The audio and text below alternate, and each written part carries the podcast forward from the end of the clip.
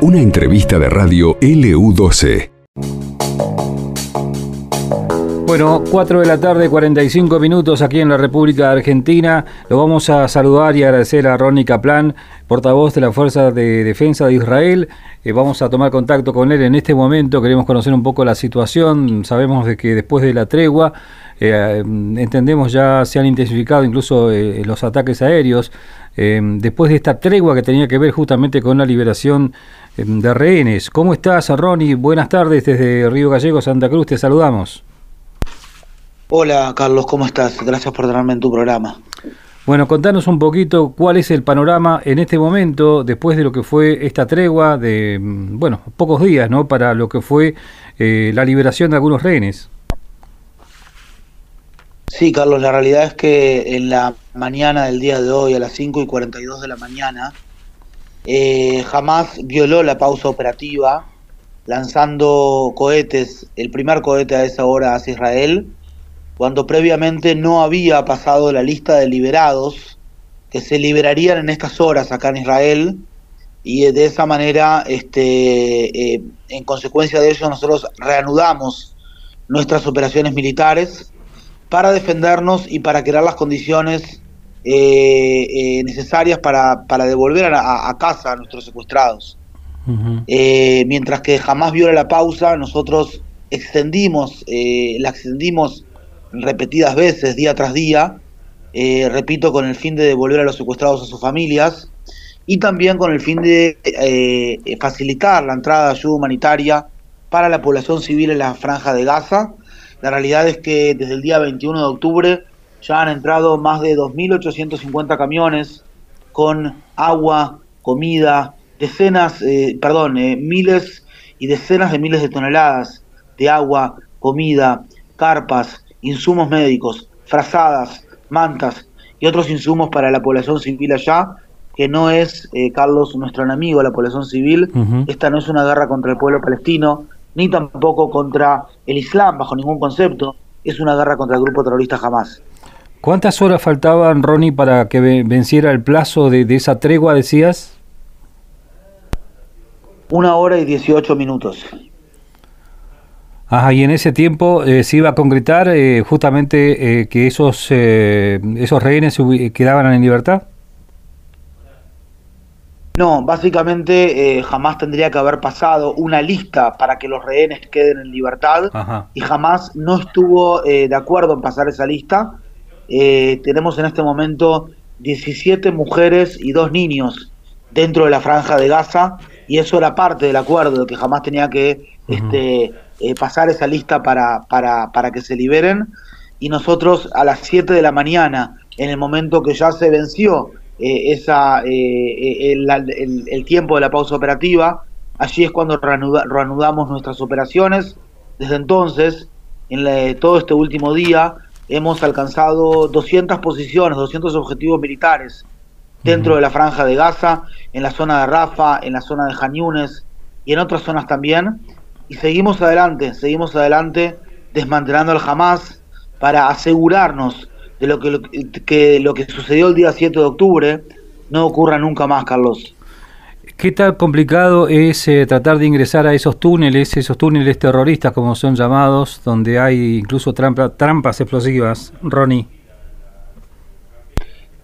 No es simple, pero ya hemos alcanzado la posición de más de 400 bocas de túneles, 400 entradas a túneles en estos 56 días de guerra, eh, obviamente sacando el tiempo de la pausa operativa, que fueron ahora 7 días, y básicamente estamos eh, preparados, estamos preparados también para hacerlo, estamos preparados para luchar eh, sobre el terreno, por debajo del terreno, lo que sea necesario para que jamás se vaya, Carlos.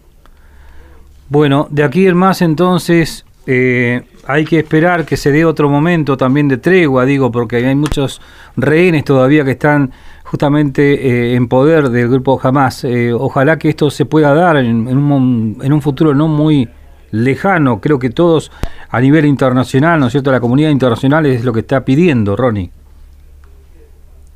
Ojalá, Carlos, el mundo pidió una pausa humanitaria, nosotros estuvimos de acuerdo, detuvimos el, el, el fuego como en conflictos pasados, pero jamás violó altos al fuego y pausas anteriormente. Sabíamos que lo volverían a hacer.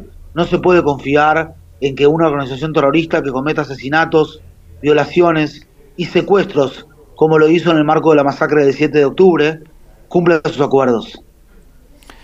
Por último, Ronnie, eh, ¿cómo está la situación en este momento? ¿Hay bombardeos permanentes? ¿Hay misiles? Eh, ¿Suenan las sirenas? ¿Cuál es el panorama? Están sonando las sirenas en distintas partes de Israel, eh, no solamente por ataques desde la franja de Gaza, sino también por ataques desde el sur del Líbano, por intermedio del grupo terrorista Hezbollah. Nosotros estamos preparados para cualquier tipo de contingencia, Carlos.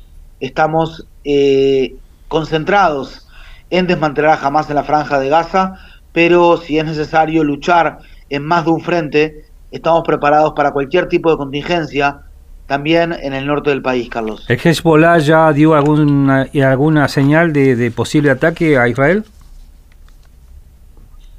Hezbollah durante el día de hoy ya ha atacado a Israel varias veces. Eh, una, célula terrorista intentó de infiltrarse en Israel eh, bajo la tutela, obviamente, de Hezbollah. Por otro lado, también eh, hubo un, hubieron ataques con cohetes el día de hoy y otro tipo de ataques en la zona de Zarit, que es la zona que está más para el lado del mar Mediterráneo, en el límite israelo-libanés y básicamente estamos preparados, como te digo, con nuestras tropas también allí desplegadas en el norte de Israel, preparados para cualquier tipo de contingencia, para restaurar la seguridad y la percepción de seguridad de nuestra ciudadanía. Eh, esta sí es la última. ¿Cuántos rehenes se estima que todavía están en poder del grupo Hamas, Ronnie? Si tenés ese dato.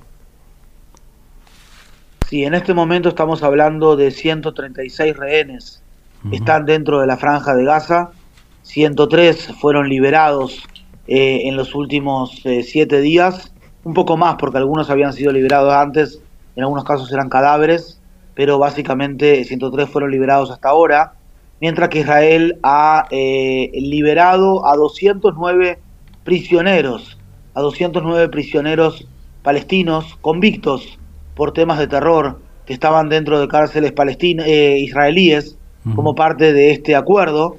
La realidad, Carlos, es que mientras Israel ha liberado terroristas convictos con eh, básicamente que estaban condenados y en la cárcel israelí, el Hamas ha liberado a bebés, a niños, a niñas, a mujeres, a abuelas y a bisabuelas en estos últimos siete días.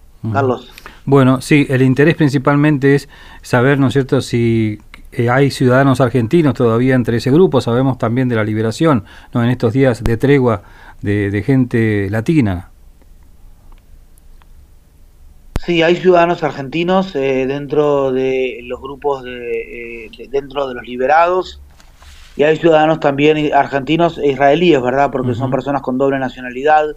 también dentro de la gente que está secuestrada en la franja de Gaza. hace dos días la organización terrorista Hamas dijo que la, eh, tres integrantes de la familia Vivas, también una familia eh, israelí argentina, eh, Shiri, una madre joven, eh, Ariel, de cuatro años, Ikfir, de diez meses, habían muerto dentro de la franja de Gaza, mientras que nosotros como Fuerzas de Defensa de Israel no estamos en una posición de confirmar ni de desmentir esa información, estamos analizando su fiabilidad y básicamente esperemos eh, que no sea más que una mentira del Hamas en el marco de su guerra psicológica que eh, ha efectuado desde el 7 de octubre, pero también desde siempre, desde que se creó esta organización. Está bien. Los 200 objetivos que, según dice la prensa internacional, eh, están siendo o que fueron atacados por Israel en las últimas horas, son lugares donde ustedes absolutamente están eh, en conocimiento de que están allí en ese lugar atrincherados integrantes de este grupo jamás. Sí, se trata, eh, Carlos, de diversos objetivos, objetivos que son siempre objetivos militares, porque yo te recuerdo que Israel es la única de las partes del conflicto que adhiere al derecho internacional y estamos hablando de eh, cuartos de comando y control que fueron establecidos por el Hamas para esta segunda parte de la guerra estamos hablando también de eh, depósitos de armas, eh, de bocas de túneles, de sitios de lanzaderos de cohetes y de diversas zonas, áreas minadas con explosivos, Carlos. Ronnie, te agradecemos mucho estos minutos. Aquí faltan cinco minutos para las cinco de la tarde en nuestro país. ¿Qué hora en este momento allí en Israel, Ronnie? Son las, son las 21.55 del día viernes en la noche, que es el Shabbat aquí. Te mandamos un abrazo grande, Ronnie, muy amable por estos minutos. A disposición, gracias a usted. Ronnie Kaplan, el portavoz de la Fuerza de Defensa de Israel, brindándonos un panorama de esta situación en esta jornada, ¿no? Eh, se terminó la tregua, incluso faltaban algunos minutos todavía, estaban esperando eh, esa lista, ¿no? Con, eh, donde indudablemente iban a aparecer también otras personas, otros ciudadanos para ser liberados. No se alcanzó a cumplir la, ese minuto, ese punto final de la tregua y comenzaron nuevamente los ataques de un lado y del otro. Desde Israel anunciaron que atacaron 200 objetivos de Hamas en la Franca de Gaza.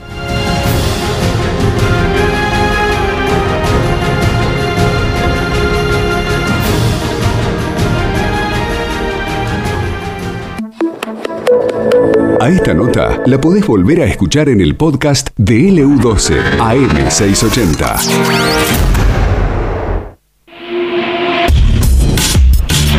Esto pasó en LU12. Estamos en línea con nuestra invitada. Ella es la directora de SIC Fátima, Andrea Barría. Contanos qué es lo que va esto pasó en LU12, AM680 y FM Láser 92.9.